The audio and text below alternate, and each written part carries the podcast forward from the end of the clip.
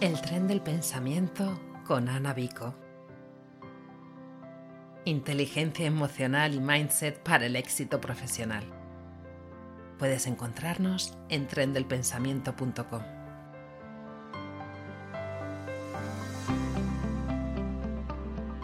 Hola, ¿cómo estás? Yo encantada de saludarte y contarte que aquí te traigo el episodio número 12 del podcast donde entrevisto a Raúl Durán, terapeuta del alma y donde hablamos de la espiritualidad en el día a día. Vamos a charlar acerca de qué es la tecnología del alma, cómo relacionamos las emociones con la espiritualidad, hablaremos de hábitos espirituales, qué son y por qué es necesario tenerlos, también hablamos de dónde está el alma en trabajar acerca de tu pasión y trabajar realizado en el trabajo.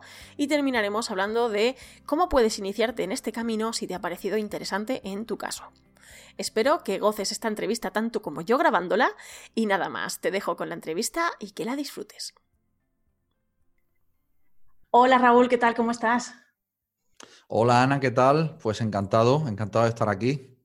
Ay, pues un gusto tenerte, además que yo tenía muchas ganas ya de traerte al podcast, porque bueno, yo soy amiga de Raúl desde hace tiempo y bueno, alumna suya también de sus programas y como persona es invaluable y, como terapeuta pues más todavía. Y quería que aportaras este, esta visión ¿no? de, del desarrollo personal, tenemos por un lado, luego tenemos el desarrollo profesional y luego lo que tú haces, que un poco para los que no te conozcan, Raúl es el creador de arquetipos raulduran.com y lleva muchos años acompañando a personas en sus transformaciones personales.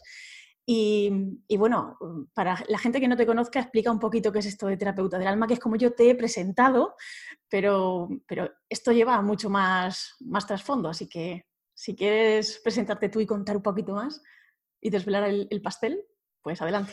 Bueno, eh, eh, claro, es que mm, definirme a mí me cuesta también mucho trabajo, ¿no? Yo recuerdo, yo, yo, tenía un maestro que decía que tenía muchísimos problemas para decir quién era, ¿no? Porque claro, él no se sentía identificado ni con su nombre, ni con su nombre, mm, ni con su número de DNI, ni con su profesión, porque todos eran definiciones que le encajonaban dentro de un personaje, dentro de una personalidad. Y este hombre que estaba, en fin, espiritualmente estaba tan avanzado, decía que él no se sentía identificado con nada de eso. A mí me está empezando a pasar un poco igual, porque, mm, en fin, eh, ya llevo muchos años dentro del desarrollo personal, pero también em, siento el hecho de que es difícil para mí eh, definir en qué campo em, me defino.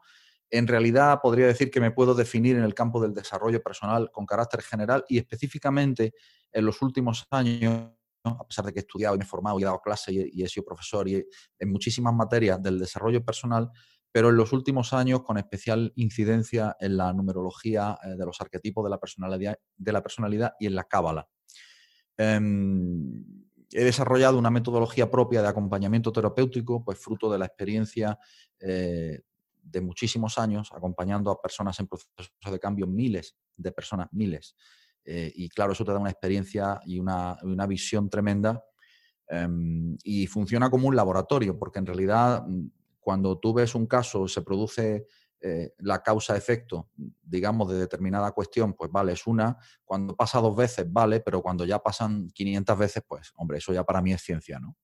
Y eh, para mí ha sido muy gratificante porque yo he... Yo también tenía una vocación empresarial desde muy, eh, desde muy joven em, y he tenido varias empresas, pero lo cierto es que he descubierto que para mí el, el valor real de, una persona es entender que el reflejo de ti está tanto en lo profesional como en lo personal. Es decir, tu reflejo está en varios campos, eh, en la pareja, como digo, en lo profesional, en los hobbies, en cualquier aspecto de tu vida, tu personalidad se ve reflejada. Entonces, es muy interesante porque tú puedes hacer un testaje de cada una de las dificultades o de, los, de los bloqueos o de los problemas que estés teniendo en cualquiera de esas facetas para entender, eh, bueno, las relaciones personales en general, ¿no? Pero para entender que es un reflejo en realidad tuyo, ¿no? Em, ocurre en el negocio, porque el negocio es un reflejo tuyo, ocurre en la pareja, porque la pareja es un reflejo tuyo, ocurre en las relaciones interpersonales, en la familia, em, en las amistades, en absolutamente todos los campos. Y bueno, yo a lo largo de muchos años me he dedicado a, primero, entender cuáles son las leyes del universo que hacen que cuando las comprendes, te es mucho más fácil interpretar a qué se debe cierto bloqueo o cierta problemática, porque ya vas conociendo que se trata de leyes, ¿no? de lo que la cábala denomina la tecnología, o lo que yo denomino la tecnología del alma y que la cábala explica. La cábala en realidad se, puede definir como el manual de instrucciones que explica el ser humano y su relación con la realidad de todo lo que es. Y básicamente es eso, ¿no? O sea, a eso es lo que me he dedicado toda prácticamente toda mi vida profesional, em, siempre con un, con un em, interés especial en la investigación, en la, en la curiosidad. Para mí la cualidad de la curiosidad es muy importante, siempre hay que tener curiosidad para poder siempre progresar e ir aportando elementos nuevos a tu vida, insisto, en cualquier ámbito, eh, porque al final da igual en qué ámbito lo hagas, porque te hace una persona mucho más completa y, te hace realmente crecer como, como alma, o sea, hacer que las barreras que el alma tiene dentro de este mundo físico se expandan cada vez más, nuestros límites se expandan y al final pues eh, seamos capaces de dar la mejor versión de nosotros mismos, que es una frase que se lleva mucho en el coaching, pero que es una frase eh, ya que, que, los antiguos cabalistas lo tenían muy claro. Bueno, había un término que me ha gustado que has dicho y creo que, a, la gente que nos escucha le ha quedado ahí como, como pendiente, ¿no? Y me gustaría que, que ahondaras un poquito más. Has dicho tecnología del alma. ¿Qué sería esto de la tecnología del alma? Bueno, em, la mayoría de las personas creen que vivimos en un mundo eh, en el que em, todo lo que existe es aquello que describen tus cinco sentidos y lo que puedes percibir por los cinco sentidos, ¿no es cierto? Pero en realidad no es así. En realidad hay una enorme eh, información, una enorme cantidad de información, eh, otra realidad o realidades paralelas que no eh, pueden ser percibidas con los cinco sentidos físicos, digamos, pero que por el hecho de no estar percibidas con estos sentidos no quiere decir que no existan. Em, de hecho, la mecánica cuántica lo dice y está probado que el 99% de la realidad no es perceptible por los cinco sentidos y que de toda la realidad que yo considero que es física, pues no sé, como esta taza, como la cabeza, como el cuerpo, como todo, cualquier cosa física, en realidad es espacio vacío. Eso es lo que nos dice en un 99%, eso es lo que nos dice la física cuántica. Luego, claro, si la ciencia nos dice eso, esto ya es para preguntarnos exactamente eh, qué es lo que perciben nuestros cinco sentidos realmente. Em, entonces, eh, a partir de ahí tenemos que entender, o yo por lo menos fue como me empecé a preguntar esto, a partir de, qué punto eh, yo empiezo a investigar y a entender que realmente lo que existe, eh, lo que existe en general, es mucho más de lo que nuestros sentidos perciben. Cuando yo me puse a investigar esto, pues obviamente investigué por muchas vías, estudié muchísimas cosas y al final eh, llegué a la cábala porque entendí, a pesar de que, bueno, hay muchísimas tradiciones que, te llevan a lo, mismo, ¿no? El budismo, por un lado, el hinduismo, em, el sufismo, muchísimas tradiciones, ¿no? Pero al final, mira, fíjate, Ana, yo diría que el mejor camino para ir descubriendo la grandeza de la realidad que existe, pero realidad con mayúscula la R, la realidad, ¿vale? Sería em, conocerte a ti mismo. Porque cuando tú empiezas a conocerte a ti mismo, eh, en realidad lo que estás haciendo es conocer el universo entero, porque en la cábala está escrito que el hombre es un microcosmos. Luego, si todo el cosmos está en el ser humano, si yo me conozco a mí, estoy conociendo el cosmos entero. Y eso fue una gran revelación para mí, porque eh, ahí me di cuenta de que mi, trabajo de eh, terapeuta y de acompañante en proceso de cambio me había facilitado de una manera enorme el haber podido conocer en profundidad eh, la condición humana desde dentro y reflejándose en muchos diferentes espejos que eran todos mis eh, clientes. De tal manera que yo empecé por ahí, por esa vía de, conocimiento. Antes de eso, mm, también tuve otra vía de acercamiento que fueron los fenómenos paranormales. Es decir, eh, existe cantidad, cantidad de personas que han tenido experiencias paranormales, fenómenos poltergeist, que escuchan cosas, que ven cosas, pero por miedo a que los tachen de locos, por miedo a que los ridiculicen, pues la opción para integrarse socialmente es callarse. Bueno, yo durante muchos años estuve callado, pero lo cierto es que hace unos cuantos años decidí saltar a la, arena pública y compartir todo mi conocimiento eh, pues sin ningún miedo, porque realmente creo que todo el mundo ha tenido en, en cierta medida algún tipo de experiencias que no puede explicar mediante las leyes de los cinco sentidos, ¿no? digamos. Así que eh, digamos que he tenido un abanico, un abanico de experiencias muy amplio a lo largo de toda mi vida y, que me ha servido pues, para, para acercarme a la naturaleza humana y a su conexión con la realidad de todo lo que es. Y de esa manera em, me he logrado también conocer más a mí mismo a través de conocer a todas las personas que han venido a verme eh, en mi consulta terapéutica eh, y, que para mí ha sido, pues como te digo, reflejo de mí, porque otro de los principios importantes que hay en, esto de la, en, esta tecnología de la realidad eh, de la que estamos hablando es que en realidad todo el mundo, todo lo exterior te hace despejo. Pues, un curso de milagros, eh, que es un libro muy, muy profundo ah, de metafísica, nos dice que el otro no existe. Imagínate. Pero esto también lo dice la mecánica cuántica. Es decir, la mecánica cuántica nos dice que lo que el observador percibe es lo que el observador, eh, es la información que de hecho el observador posee. Y el Talmud, en el judaísmo, nos dice, solo percibes aquello que eres. Fíjate la profundidad. Eh, por lo tanto, al final depende de cómo tú estés cableado o por dentro o, o qué software lleves instalado, percibirás una cosa o percibirás la otra. ¿Sí? Eh, bueno, todo esto pertenece a ese término genérico que podríamos denominar tecnología del alma y que la Kabbalah, desde luego, lo estudia con un detalle increíble desde hace más de 3.000 años, eh, en una tradición que ha sido legada de maestro a alumno de una forma muy secreta y que desde hace mm, prácticamente 50, 60 o 100 años, pues eh, ha sido ya abierta en su enseñanza para, para todo el mundo. Más o menos, ¿eh? No, bueno, ese más o menos has dicho mucho. Yo creo que, toda la gente que, está escuchando, la mayoría quizás sean términos nuevos que está escuchando por primera vez.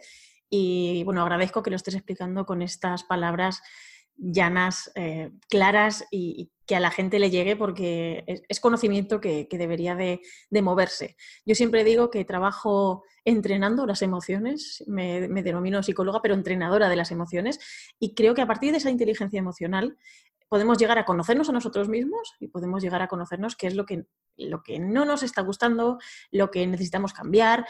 Eh, yo empiezo por ahí, pero ¿dónde empezarías tú a trabajar si, empezara una persona a, querer trabajar contigo, por ejemplo? Eh, ¿Cuáles son los puntos de conexión con los que tú empiezas a, sacar esa información? Qué, bonita pregunta. Mira, una vez le preguntaron a un maestro cabalista, eh, eh, maestro, yo no, yo no creo en Dios porque no le veo. ¿Dónde está Dios? Y el maestro cabalista le respondió, Dios está donde están tus problemas. Es decir, claro, es decir, eh, ¿por dónde empezaría yo? Pues cuando la persona viene a verte a la consulta, desde luego no es porque está fantásticamente bien, es todo lo contrario, es porque tiene algún problema, algún bloqueo, etc. Quiere decir, ahí es donde está realmente su auténtica divinidad. ¿Por qué? Pues porque lo que la persona considera que es un problema terrible que le está amargando la vida, en realidad es una oportunidad para que entre más luz en su alma. Esto es lo que enseña la Cábala. El alma en la cábala se le llama el kelí o recipiente o instrumento. El hebreo tiene un problema, el hebreo bíblico, que es que es muy difícil de traducir eh, eh, para los idiomas occidentales. Pero bueno, vamos a decir recipiente, que es la traducción más, aceptada. Em, entonces, cuando una persona, cuando un alma se encarna en este mundo, lo que ocurre es que eh, viene a hacer una reparación que viene de vidas anteriores, es decir, de cortocircuitos o transgresiones malos comportamientos, malas acciones que ha hecho en vidas anteriores, aquí toca corregir. Entonces, la Cábala enseña que nosotros hacemos dos tipos de correcciones. Está el Tikkun Olam, que es la corrección del mundo, de la humanidad, que ahí la humanidad va toda de la mano, es decir, no existe eh, personas individuales, sino que somos todo un solo ser, un solo organismo. Eh, y luego está el Tikkun personal, que es aquello que cada alma que se encarna individualmente en cada cuerpo viene a reparar, porque Tikkun significa de hecho reparación. Entonces, bueno, eh, ahí está el camino, el camino del alma, ¿no? Y, en ese camino, pues la persona lo que hace es, eh, tiene una serie de vivencias. Cuando el alma se encarna en este cuerpo, eh, lo primero que hace es que olvida absolutamente todo. los cabalistas enseñan que el cuerpo produce amnesia en el alma. Es decir, cuando el alma se encarna en el cuerpo, produce amnesia, te olvidas de quién eres a nivel de alma y de pronto empiezas a jugar un juego Imagínate que estamos en un videojuego, lo cual se acerca bastante a la realidad, Y eh, en, este, en este videojuego, en este interior de este videojuego, pues te empiezan a pasar cosas y tú tienes que empezar a tomar decisiones, porque el ser humano está creado con libre albedrío.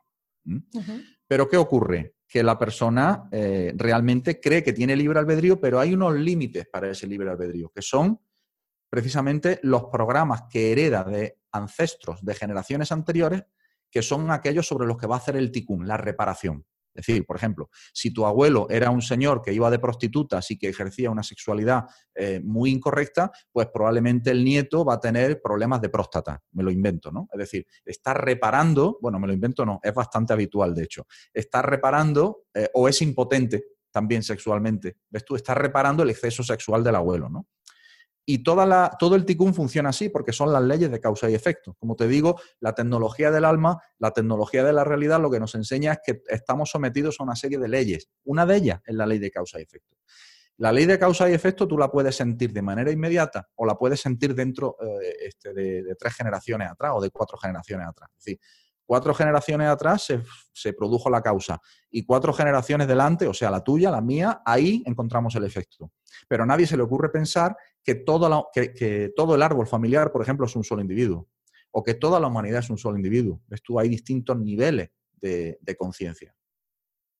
Bueno, esto Jung, Carl Gustav Jung sí que lo estudió mucho, estudió el inconsciente colectivo y tal, pero bueno, en la cábala ya se habla claramente de esto, y, y a nivel de humanidad. Entonces, respondiendo a tu pregunta, ¿por dónde empezaría yo? Pues por las emociones, por el problema que te traen. Cuando una persona viene con una cierta problemática, em, que siempre suele ser cómo gestiono mis emociones o qué decisión tomo, la problemática de la persona siempre suele ser, sé lo que tengo que hacer, pero mis creencias me impiden hacerlo. Te lo resumo. Muy buena esa conclusión, sí. Siempre es lo mismo. El problema es que las creencias de la persona la están limitando para percibir otra realidad, la que la haría libre. Y cuando la persona es capaz de percibir esa realidad, solamente, desgraciadamente, solamente hay dos caminos, a base de palos o a base de estudio de sí mismo. Y normalmente el 90% de la población es a base de palos. Que aprende. parece que no aprendemos, ¿no? tropezamos varias veces con la misma piedra. Imagínate, eh, y eso en la Kabbalah se llama el tikkun olam, ¿no? Eh, pero estamos en una época en la que afortunadamente em, estamos en una situación, toda la raza humana, en la que estamos habilitados para dar un grandísimo salto de conciencia, como una sola unidad. Y esto es lo que tiene que entender el ser humano, que somos uno, que somos una sola conciencia, a la vez que somos una conciencia individual. Es a la vez. ¿Ves tú? Entonces, ese tipo de conciencia, ese tipo de saltar de una conciencia a otra o de tenerla integrada, eh, es lo que yo creo que cuesta trabajo en este pensamiento em, eh, en el que nos tiene sometido, digamos, este videojuego en el que estamos viviendo. Porque lo que hacen las leyes del videojuego, las leyes del hombre, las leyes del hombre solamente tienen una intención que es limitar al hombre. Mientras que las leyes de Dios sí tienen una sola intención, que es liberar al hombre. justo lo contrario. Si tú te fijas, un país, cuanta más legislación tiene, más dictatorial es hacen falta muy pocas leyes para legislarse cuando la población es bien madura y bien responsable.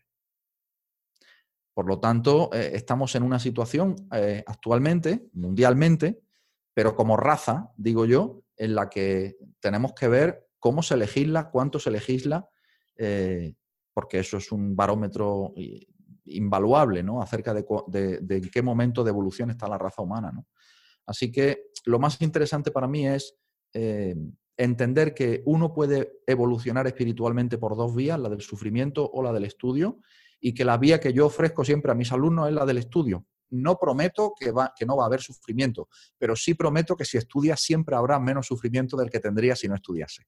Eso sí. Qué bueno. A ver, eh, lo que ocurre normalmente, a mí siempre también me vienen personas que eh, evidentemente actúan por los problemas, ¿no? sobre todo los emprendedores que tienen problemas de productividad o creen que tienen problemas de productividad y se apuntan a un curso de productividad, pero realmente a lo mejor la causa es mucho más profunda. Y se apuntan a ese curso de productividad y ven que, bueno, al cabo de un mes, sí, parece que son más productivos, pero parece que sigue ahí el problema, ¿no? O hacen una técnica para vender y no llegan a, las cifras que quieren llegar, posiblemente pues porque tienen creencias limitantes respecto del dinero, bloqueos económicos mentales, ¿no? o, esas creencias que, uno mismo se arraiga y que, y que cree que tiene trabajadas, pero bueno, cuando lee un libro o escucha este podcast o, ve cualquier vídeo de, YouTube se da cuenta que no, que tiene que trabajarse mucho. Entonces, em, normalmente lo que hacemos es hablar de hábitos, que los hábitos, pues, la meditación, el deporte, el, pues el escribir, la gratitud, todo esto son hábitos que nos, que nos energizan de alguna forma, dormir bien, alimentarse bien, pero tú hablas de hábitos espirituales. Y es un término que te he escuchado hablar a ti y me parece muy curioso y quiero que, la gente que nos escucha eh, sepa lo que es. Así que, ¿cómo podríamos definir eh, estos hábitos espirituales y de qué manera nos pueden beneficiar? Bueno, eh, en realidad lo que ocurre es que el, yo que sé, la vasta mayoría de la, de la población humana tiene el hábito, vamos a decir, de no alimentar su alma, pero sí tiene el hábito de alimentar su cuerpo tres veces al día en el mundo occidental, que por cierto, yo no sé quién se inventó eso de que hay que comer al día tres veces, pero bueno. No, cinco, cinco, hay que comer cinco. O, cinco, bueno, da igual, pero, pero es un hábito que todo el mundo tiene. ¿Verdad que a nadie se le olvida eh, comer? ¿No? No. Pero alimentar el alma no lo hace casi nadie, porque ha, sido removido de nuestra cultura. Si tú estudias un poquito o analizas, por ejemplo, solamente em, eh, la cultura occidental, eh, la religión, no estoy a favor de la religión ni de ninguna religión, ¿eh? ojo, vaya por delante, pero la religión, con todos sus pros y sus contras, de alguna manera sí promovía un hábito espiritual, la que sea, me da igual. pues yo qué sé, en el catolicismo pues se promovía ir a misa los domingos, o ir a misa a las fiestas, las fiestas de guardar, eh, confesarse cada cierto tiempo, la Eucaristía, etcétera, etcétera. ¿no? En el judaísmo, pues exactamente igual. Hay toda una serie de hábitos espirituales, la, oración de la mañana, eh, la oración de la tarde, la oración de la noche para los hombres, eh, los ayunos, etcétera. Bueno, pues todo lo que lleva, ¿no? La lectura de la Torah, el estudio de la Torah. En el Islam, exactamente igual. La oración cinco veces al día, lectura del Corán, Em, e, el ayuno del Corán, eh, el ayuno del Islam, eh, por supuesto, el Ramadán, muy, muy potente, y todo eso tiene una significación espiritual. Ahí es donde quiero llegar. El problema que a lo largo de la historia, y especialmente en los últimos 100 años, deliberadamente se ha maniobrado de manera, eh, en forma de ingeniería social, para que las religiones, la que sea, ¿eh? me da igual, queden cada vez más apartadas, más apartadas, más apartadas, se destruyan los valores espirituales y también se destruyan los valores sociales que nos hacen fuertes a la humanidad, como la familia, como la pareja, como el hecho de ser padres, si tú te paras a pensar lo que está ocurriendo ahora, es justamente lo contrario. Estamos en una sociedad donde ahora, por ejemplo, eh, eh, todo el mundo puede tener sexualidad con todo el mundo, eh, hombre con hombre, mujer con mujer, hombre con animal, animal con hombre, en fin, combinaciones varias. Em, y todo el mundo puede hacer lo que le dé la gana, cambiarse de sexo. No estoy juzgando a aquellas personas que lo, que lo hacen. Cada uno es libre de hacer lo que quiera y yo lo respeto profundamente. Lo único que quiero eh, resaltar es que hemos perdido un norte muy importante y que esa pérdida de norte ha sido manipulada y deliberada, es lo que estoy diciendo. No es algo que ha ocurrido de manera espontánea y que de pronto eh, eh, a una persona, pues porque a su amigo le apetece em, yo qué sé, tener sexo con otro hombre, pues a él también. ¿no? No, no funciona así. Aparte que hay muchos programas de reparación eh, que tienen que ver con, como expliqué antes, con los programas de reparación del árbol familiar. ¿no? Eso por una parte. Entonces, lo que yo trato de recuperar es una, eh, un saneamiento, diremos, del de, eh, alma desde el punto de vista de alimentarla con ciertas costumbres que no, que no proliferan en los medios de comunicación habituales, por supuesto que no, porque forman parte de todo este montaje que va en detrimento de todo lo que refería antes, de todos los valores auténticamente e intrínsecamente humanos. Eh, por eso yo recomiendo no ver la televisión. La televisión es súper tóxica y, te implanta valores que son muy, muy negativos eh, para el ser humano. Entonces, implantar hábitos espirituales, recuperarlo. La meditación, por ejemplo de lo que tú seguramente me podrías hablar porque tú mismo lo has experimentado, ¿no? Entonces, la meditación que yo, que yo eh, dirijo en mi canal YouTube, la meditación cabalística, pues eh, eh, es una meditación basada en la sabiduría de la cábala, en las letras hebreas, en sus cualidades, y, y va encaminada a alimentar el alma, a darle de comer al alma. El alma no come manzanas, ni peras, ni carne. El alma come letras hebreas. El alma come inteligencias de otras dimensiones. Cuando tu alma es fuerte, entonces tu alma dirige a tu cuerpo. Esto es un punto muy importante, porque si no, el cuerpo es quien lleva al alma por donde le da la gana. Entonces seguimos dormidos espiritualmente y seguimos las consignas que nos mandan, no nos cuestionamos todo aquello que nos dicen en los medios de comunicación, etcétera, etcétera, etcétera. Entonces la persona que no se cuestiona nada está espiritualmente muerta. Es como un zombie, ¿ves tú? Entonces, eh, hábitos espirituales van encaminados al alimento del alma. Tan simple como eso. Esa es la definición. Meditación es uno. Por ejemplo, saber regular el tema de la alimentación. ¿Qué comes? ¿Qué come la persona? Que se haga un planteamiento serio. ¿Qué estoy comiendo? ¿Estoy comiendo comida que es una auténtica basura? ¿O estoy comiendo comida sana que me fortalece y que me hace más fuerte? Y que me pone más claridad mental. ¿Tengo digestiones adecuadas o tengo digestiones que son un auténtico infierno? Pues tu cuerpo también te va a ir dando muchas señales, ¿no? Em, más hábitos espirituales, por ejemplo, la oración. La oración es una forma de meditación en realidad. Y que nadie se crea que la oración es una forma de orar eh, estereotipada y que responde a un esquema concreto. No, no, no, no. La oración puede ser simplemente un diálogo abierto con el Creador, sin más. Y todos estamos habilitados, no necesitamos intermediarios para eso, no necesitamos religiones, ahí voy al punto de las religiones. El ser humano está en una época donde lo que va a emerger es la religión auténtica del ser humano, que es la religión del espíritu. Y nada más, no necesitamos ya intermediarios. El ser humano tiene que demostrar que es moral y espiritualmente maduro. Y eso me lleva a otro hábito espiritual muy importante, que es tu comportamiento moral, cómo te conduces por la vida. Muy importante. Es eh, ejercitar hábitos como decir siempre la verdad, no insultar, utilizar la boca, utilizar el lenguaje de manera Em, que no digas malas palabras, porque todo eso, por la, ley de, por de causa y efecto que expliqué antes, genera un efecto boomerang y crea cortocircuitos dentro de tu recipiente, dentro de tu alma. Y entonces tu alma se resquebraja, es una forma figurada de hablar, obviamente, y entonces la, poca o mucha luz que absorba se va, porque, porque está quebrada. Entonces, bueno, todo eso es tecnología del alma, ¿no? Podría hablarte aquí de, de, de 100.000 eh, consecuencias más, pero básicamente es eso. Entonces, para mí los hábitos espirituales son fundamentales. Un día a la semana hay que estar completamente eh, no involucrado con nada que tenga que ver con tareas mundanas y un día a la semana hay que dedicarlo a alimentar tu alma por completo.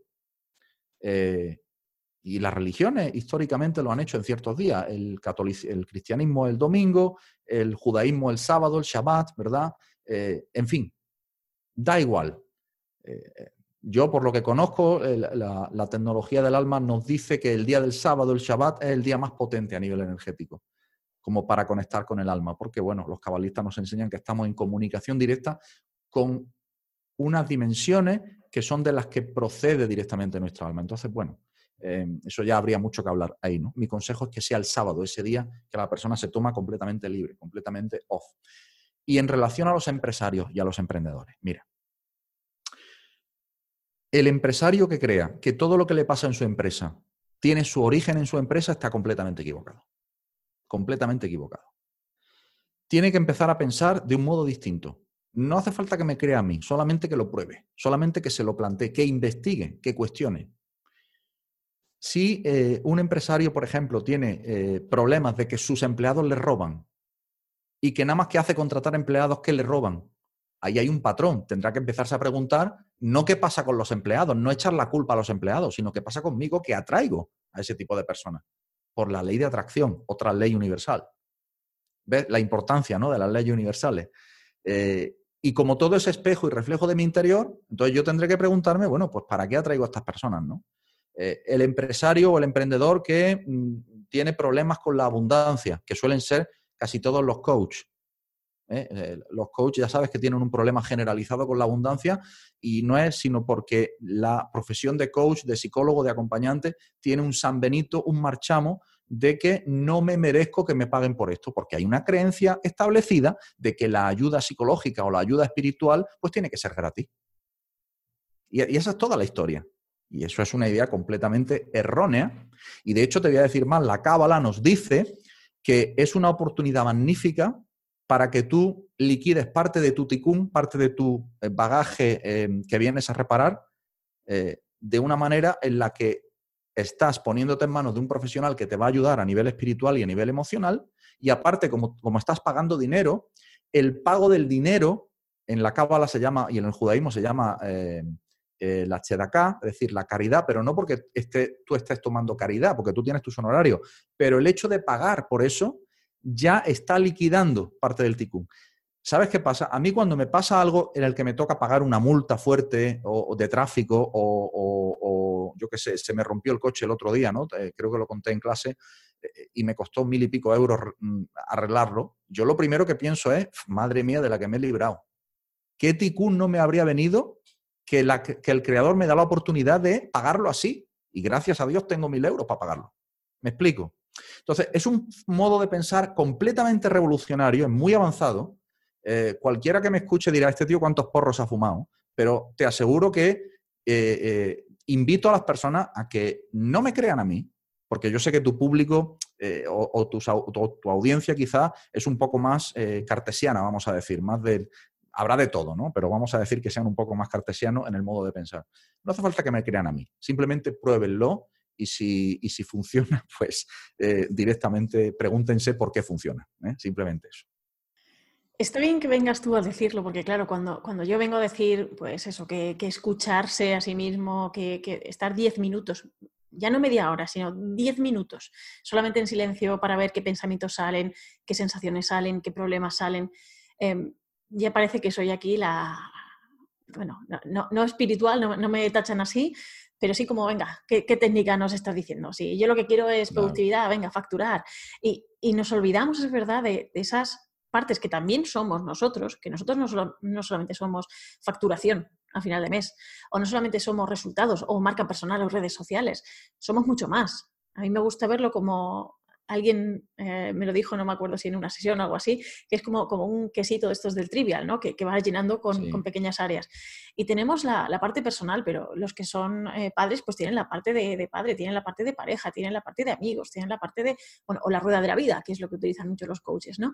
Sin embargo, es verdad que estamos dejando de lado un aspecto que, que durante pues siglos y siglos eh, ha marcado la humanidad, que es el, aspecto pues, más, más elevado, más espiritual, o, bueno, pues también de, parar ese pues, traquetreo constante occidental, muchas veces, ¿no? que, nos tienen como bombardeados, eh, con el teléfono móvil estamos todo el día impactándonos, lo que se dice de infoxicación, y nos olvidamos de lo verdaderamente importante que es el bienestar, eh, el amor, la felicidad, el estar con las personas que quieres y bueno, sí, también crear en el mundo algo bonito y dejar un legado, que eso es muy, muy bonito y todo el mundo que, emprende muchas veces es por esto, ¿no? porque quieren desarrollar su pasión o, saber qué es lo que quieren en su vida o, sentirse realizados en el trabajo. Y, claro, nos, olvidamos de, encajar todos estos componentes. Y respecto de esto, Raúl, yo sí que te quiero preguntar, em, ¿qué relación tiene el alma en todo esto de trabajar de tu pasión o en desarrollarte o en reinventarte. Muchas veces la gente se reinventa cuando pasan muchos años, o los 40, 50, es como que de repente cambian toda su trayectoria laboral, se reinventan y es como dicen, no, es que esto es mi pasión, es para lo que yo he nacido. Eh, explícame un poquito si hay alguna explicación detrás de, todas estas decisiones.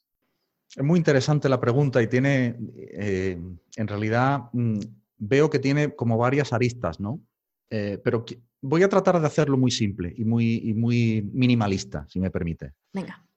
Aquello que te apasiona normalmente va a ser aquello en lo que tú te centres y estés durante un tiempo y se te pase el tiempo y no te des ni cuenta. Eso es algo que te apasiona. Aquí no estoy hablando del tema de eh, que sea trabajo o que sea un hobby o que sea... No. Una actividad que a ti se te pasa el tiempo y no te dan ni cuenta. O sea, a mí han tenido que venir, vamos, eh, mi mujer te lo puede decir. O sea, tienen que llamarme a la puerta porque si estoy escribiendo o estoy eh, componiendo o estoy, pues es que se me va el tiempo porque estoy completamente enfocado y estoy disfrutando. Mi alma está, mi alma está alimentando, ¿sabes tú? Eso es otra forma muy interesante, ¿no? De, alimentar el alma, haciendo aquello que realmente, eh, con lo que realmente te sientes alineado. Como te decía, el principal problema que tiene toda persona resumido es que está haciendo una cosa que no quiere hacer y que lo sabe. pero se autoengaña y se autojustifica de por qué sigue en el lugar en el que está. ¿Qué pasa? Que cuando la persona lleva 45 años dándose palos, pues al final se da cuenta de que hay otro camino y a eso le llamamos reinventarse. ¿Ok? Básicamente es eso. Básicamente es eso. Hay algunos que, la mayoría es así, la mayoría eh, hacen esta trayectoria que te estoy explicando. Hay una minoría que no y que acaban eh, sus días pues dentro de la misma trayectoria, pero bueno, la mayoría es así. Identificar tu pasión, mm, yo te lo puedo decir desde mi punto de vista em, de, terapeuta, de acompañante, por lo que he tenido de experiencia, de ver tantísimos casos. ¿no? Eh, yo lo que he comprobado es que el primer signo de que no estás haciendo tu pasión, de que no estás alineado, es que te pones enfermo. Punto uno. Desarrolla un poquito eso que me parece muy interesante porque mucha gente que está aquí eh, o son emprendedores por algo de este estilo y, mm. quizá les, les ayude a conectar con lo que estás diciendo. Sí. Em, la, primera, la primera señal clara a la que le haces caso siempre es al cuerpo. Tú no le haces caso a nada si tú estás metido en una rueda, estás con las orejeras puestas y lo único que piensas es en producir y en vender. Porque como hay que pagar hipoteca, como hay que pagar facturas, como hay que dar de comer a los niños, como hay que, etcétera. Entonces esa es la rueda de la esclavitud de este sistema pernicioso en el que estamos. ¿De acuerdo? Entonces, ¿qué ocurre? Que desgraciadamente lo, único que va, a que va a hacer que te pares, que te detengas, es el cuerpo. El cuerpo es como una gran pizarra o una pantalla en la que va a aparecer el mensaje. ¿eh? Si no fuera así, tú nunca pararías. No tienes razón para parar. Porque estamos tan programados para no parar, porque somos esclavos, señoras y señores, entendamos esto. Cuando te paras, entonces es cuando empiezas a... O sea, el pararte el cuerpo te está dando la oportunidad de que te pares y pienses. Te está dando tiempo para rectificar. En la cábala se llama tiempo para hacer teshuvah. Teshuvah quiere decir volver al origen. ¿Cuál es tu origen? Tu alma. No te creas que tú eres un cuerpo, ni por un minuto. El cuerpo te está avisando. Y cuando el cuerpo te avisa, empieza con pequeños síntomas. Primero suele empezar con síntomas eh, que obedecen a lo que comúnmente llamamos como estrés, pero que nadie sabe exactamente identificar lo que es. Pero son una serie de síntomas eh, que podrían denominarse como un síndrome, porque son varios síntomas, pues eh, yo qué sé, hiperventilación, nerviosismo interior, diarreas, yo qué sé, una pila de síntomas que podríamos apilar y ponerle estrés, ¿no? ¿Pero por qué sucede el estrés? Pues porque tenemos prisa, porque tenemos la sensación de que no llegamos a donde nos han dicho que tenemos que llegar. ¿Dónde tenemos que llegar? A fin de mes para pagar todas las cosas que hay que pagar. La persona vive en estado de supervivencia. Primera identificación. Y así viven los esclavos. Entonces, en el estado de supervivencia, la persona no es capaz ni de plantearse cómo yo alimento mi alma. No está, está, está, pero vamos, ni cerca de planteárselo. ¿Por qué? Porque la vibración mental es tan baja que está solo en estado de supervivencia. Cuando te paras, tienes suerte de que tienes un síntoma, tienes suerte de que tu cuerpo te avisa, y si el síntoma no es muy grave, pues más suerte tienes, pues ahí tienes la oportunidad de pararte y pensar. Si el síntoma es más grave, es porque lleva mucho tiempo sordo y ciego. Sordo y ciego espiritualmente. Y entonces entras ya en enfermedades mucho más graves que mm, finalmente muchas de ellas acaban con la vida de las personas, por ejemplo el cáncer. El cáncer es la enfermedad del desamor absoluto, es cuando la persona no se presta jamás atención a sí misma, sino a lo que, a lo que quieren los otros de ella, a lo que los otros quieren que haga ella, a lo que, eh, en fin, digo, el cáncer es la enfermedad del desamor, lo tengo clarísimo. Después de miles de casos, te lo puedo asegurar. ¿eh? Así que esa es la primera señal. Em, en este caso hablamos del emprendedor el emprendedor también, aquí hay una, aquí hay una creencia también impostada, importada, diría yo también, y es que se tiene la percepción en nuestra cultura de que emprender es algo ya de por sí estresante. Entonces, claro, tú ya entras con, esa, con ese marchamo, eh, donde vas a entrar en un, en un proyecto que es tu propio proyecto, que se supone que lo haces para que te libere más, pero que en realidad te das cuenta que cada vez estás más esclavo del proyecto. Y te lo digo porque yo he caído en ese error. Es decir, sé de lo que hablo. Despiertas y cuando despiertas, rompes y dices hasta aquí. Porque te empiezas a notar sintomatología física. o te empiezas a notar, primero, lo primero que notas es que no fluye, o que fluye un mes y luego no, algo falla. Hay que mirar que falla. Pues la gente mira afuera, no, no, pues mira adentro. Y entonces la propuesta de trabajo que yo hago hoy es un trabajo interior, que va en la línea de lo que tú propones también. A través de las emociones, por ejemplo, las emociones son una puerta de entrada, ¿no?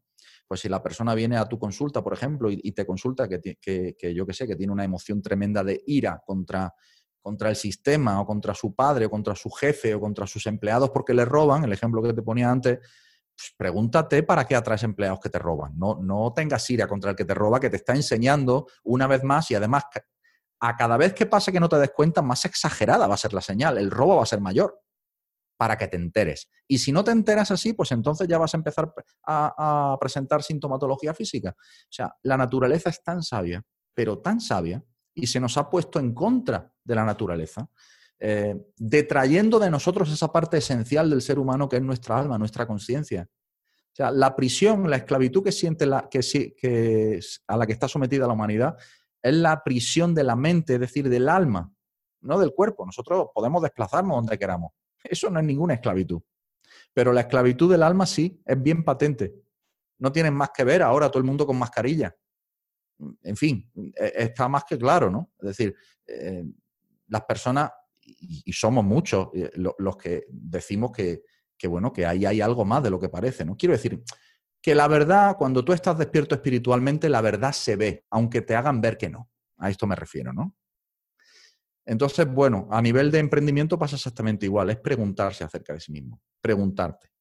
Y entonces suele abrirse una puerta muy interesante aquí, Ana, que es la puerta de de, verdad me voy a comprometer conmigo mismo para tener una vida mejor y te lo planteas en serio. Y cuando te lo planteas en serio, ahí caen castillos de naipes. ¿eh? Ahí cae todo, se derrumba todo. Y hay personas que pertenecían a tu vida que ya, no, que ya no pertenecen más. Hay amigos que dejan de ser amigos sencillamente por el hecho de que, por ejemplo, si estabas acostumbrado a hacer todo lo que decían los otros y de pronto tú te empiezas a plantar y a decir, no, no, es que no estoy de acuerdo con esto tal, pues hay personas que se van a quitar del medio. Bien, bien, porque ya vendrán otras que vibren en tu misma onda y que te presenten nuevas oportunidades y que te brinden nuevas experiencias. Yo explico muchas veces a mis alumnos, o sea, toda la vida comiendo espagueti es muy aburrido comer espagueti todos los días. ¿Eh? Hay que tener una dieta variada a lo largo de esta vida en la que el alma se encarna en el cuerpo durante 80, 90, 120 años y no puedes estar comiendo todos los días la misma comida. Entonces, eh, es un poco eso, ¿no? Eh, en realidad se trata de permitir que tu alma, darle la facilidad a tu alma de que experimente todas las emociones que pueda em, y las que te apetezcan y cuando te sientas feliz, pero la máxima de todas es la felicidad, eh, eh, la dicha, ¿no? Cuando tú sientas la dicha que hay dentro de ti de verdad y la permitas expresarse, entonces quiere decir que estás realizando tu pasión. Y la pasión la puedes realizar de muchas formas diferentes de muchas formas diferentes, en las ciencias, en las artes, eh, siendo eh, emprendedor, empresario con un proyecto que sea realmente rompedor, que sea realmente de ayuda al prójimo, de lo que sea, me da igual, pero que tú sientas que es realmente original, ¿no? Porque en realidad el ser humano, su verdadera vocación es creador, porque estamos hechos en reflejo del creador. Entonces, todo lo que sea creativo, nuevo, novedoso, eso te va a hacer feliz, en el campo que sea. Y eso va a hacer que te apasiones. Me encanta lo que transmites porque además, eh, como te digo, lo, transmites con palabras muy, muy, muy cercanas. Estás llegando al corazón de las personas, yo creo que estás despertando conciencias con todo lo que, lo que estás diciendo. Espero que así sea y espero que la gente que nos escuche al menos eh, esté planteándose todo esto, porque mm, yo he hablado del estrés en mi podcast, he hablado del síndrome del impostor, de estas creencias que tenemos, limitantes del dinero, de tal. Pero claro, si no vamos a la raíz, que es conocernos, qué es lo que hemos venido a hacer, qué es lo que nos hace felices, qué es lo que nos irrita, qué es lo que nos estresa, qué es lo que... O sea, a dónde nos queremos acercar y, de dónde nos queremos alejar. Si no conocemos eso, al final, pues somos una hoja al viento. Entonces, es muy importante el autoconocimiento. Tú lo, desarrollas con, tu método, yo lo desarrollo con, con las emociones, cualquiera lo desarrolla de cualquier otra forma. Lo fundamental es escucharse y conocerse, ¿no? Así es. Vale, me encanta, me encanta. Y, toda esta gente que nos está escuchando y que, le hayas impactado con todos estos minutos que llevas hablando, em, ¿qué es lo que te gustaría que quedara claro. O sea, el último tip o, consejo o, llamada a la acción, llámalo como quieras, ¿vale? Que, quieres que se queden de, todo esto, si tuvieran que implementarlo desde ya, ¿cómo podrían o qué podrían hacer? Bueno, eh, una cosa muy importante eh, antes de nada es que mm, siempre me acuerdo de mis maestros, ¿no? Ah, y un maestro me decía, si no hay demanda interior, no hay nada acá. Esto ya te lo digo claro. Si la persona no siente demanda interior de cambio, olvídate. Todavía, por desgracia, necesita sufrir más. Porque ya te dije que las formas de evolucionar son sufrir o estudiar. Y normalmente sufrir, ¿no? Entonces, primero tiene que existir esa demanda interior. Si existe esa demanda interior, la persona tiene que decidir cuál es la vía con la que se siente más cómoda o más identificada o más atraída eh, de conocimiento de sí mismo. Y hay muchas vías. Eh, a lo largo de, la historia de la humanidad se han desarrollado muchísimas vías de conocimiento. En mi caso, eh, yo lo que puedo ofrecer es la vía de conocimiento desde el punto de vista de la metodología que yo he desarrollado y desde el punto de vista de la cábala, de la cábala hebrea. Pero mm, vías de autoconocimiento, todas son válidas. ¿eh? Todas son válidas porque, como yo digo, al final el mejor laboratorio es el laboratorio de la vida, donde te, donde te dan los golpes y, tú te preguntas para qué recibo los golpes, ¿no? Pero, mm, en definitiva, yo eh, creo que la sabiduría de la cábala es una sabiduría que es muy completa, además es muy precisa y es muy, em, eh, sí, muy, muy muy precisa, muy matemática, me atreve, bueno, matemática, en fin, con toda la ciencia de la geometría, etcétera, es muy matemática y, es muy perfecta, porque es un reflejo fiel de, la conciencia del creador. Eh, de hecho, fue dada por revelación eh, al, profeta eh, Moisés, Moshe Rabenu, y, bueno, de ahí es de donde beben todos, todos los cabalistas. Y la cábala siempre ha tenido em, un, un, resultado increíblemente positivo porque toca directamente al alma. Es decir, cuando, bueno, y tú lo puedes, tú lo puedes atestiguar, ¿no? Cuando yo te digo, por ejemplo, medita eh, sobre este nombre de Dios y pone esta intención y los resultados se ven, pues eh, quiero decir, estamos tocando una tecnología, ¿no? A quien le interese saber eso, pues ya tendrá que estudiar y, formarse un poco más, ¿no? Eh, o a quien tenga un problema específico, pues que no huya del problema. O sea, lo que hay que hacer con los problemas es enfrentarlo y utilizarlo para conocerte mejor a ti mismo. Porque hasta que no hagas eso, el problema no se va a ir de ahí. El problema va a persistir. Y aunque creas que has resuelto el problema, más adelante en tu vida va a aparecer con una vestidura distinta, pero en esencia va a ser el mismo. ¿Verdad? Entonces, ese es el consejo que yo le daría a todas las personas que me estén escuchando. Eh, aparte de que se desintoxiquen de todo lo que son los medios de información eh, habituales, porque em, esos medios de información solamente tienen un objetivo, que es mantener a las personas en una mente cerrada y prisionera, em, aparte de que se cuiden en su dieta mental, aparte de que se cuiden en su dieta física, que también aporten una dieta de hábito espiritual y que se hagan preguntas, que sean curiosos. Esa sería mi recomendación. Gracias por esas recomendaciones finales, porque creo que para cerrar todo esto, pues bueno, que, quede claro a, las personas que nos están escuchando que, se puede empezar, se puede empezar desde donde quieran, desde donde se sientan cómodos, pero que hay muchísima información eh, por el camino que ellos quieran. Y, además me gustaría también decirles que, si quieren eh, conocer más a, a, Raúl Durán, pues está en arquetiposrauldurán.com y además también haces meditaciones guiadas en directo. Yo he estado en muchas de ellas, son buenísimas, las recomiendo al 100%. Y, y además se pueden suscribir también a, un ciclo de meditaciones, si no recuerdo mal, ¿no? comenta cómo, cómo, pueden encontrarte y si quieren empezar a desarrollar todo esto que tú dices, eh, dónde, dónde se pueden apuntar. Bueno, yo lo primero que recomiendo es que si la persona siente esa llamada interna, esa demanda a la que yo me refería, o si siente curiosidad también, porque la curiosidad a veces es como viene disfrazada la demanda interna, ¿eh? lo que pasa es que la persona no se da cuenta, pero si, si, sienten curiosidad, pues que vayan a mi página arquetiposraulduran.com y que se anoten de manera gratuita a un curso de meditaciones cabalísticas guiadas por mí, de 22 meditaciones, eh, un bootcamp. ¿eh? Eh, gratuito que, bueno, yo saqué durante el reciente confinamiento eh, que tuvimos desde el 16 de marzo y, porque sentí que, había que alimentar el alma de una manera masiva, ¿no? Entonces, bueno, aporté ese granito de arena y, bueno, resultó que tuvo un éxito también masivo, porque el primer sorprendido era yo. Ahí es cuando entendí que la población, que la humanidad eh, ya tiene un número una masa crítica de personas suficiente como para que se produzca este salto de conciencia. Ahí lo comprendí y lo vi porque me di cuenta de que había una respuesta increíble y que las personas realmente estábamos hablando el mismo idioma. Eh, hay cada vez más personas que hablamos este idioma. Eso es lo que te quiero decir. ¿eh? Em, ya no hay tanta ridiculización, ya no hay tanta...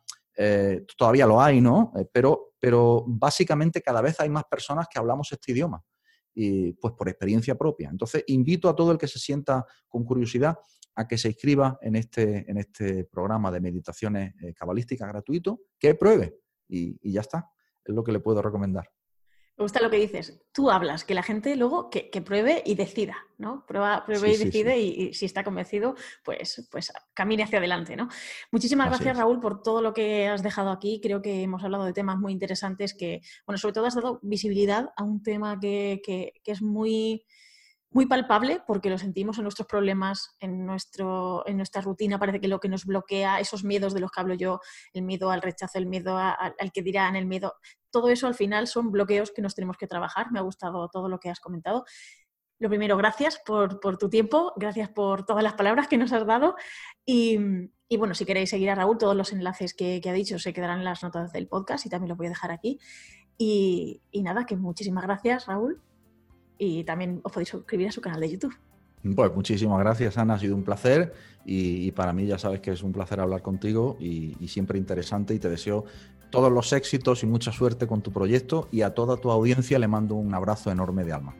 Gracias. Muchísimas gracias. Nos vemos muy pronto. Muchísimas gracias a todos por estar aquí y a ponerse en marcha.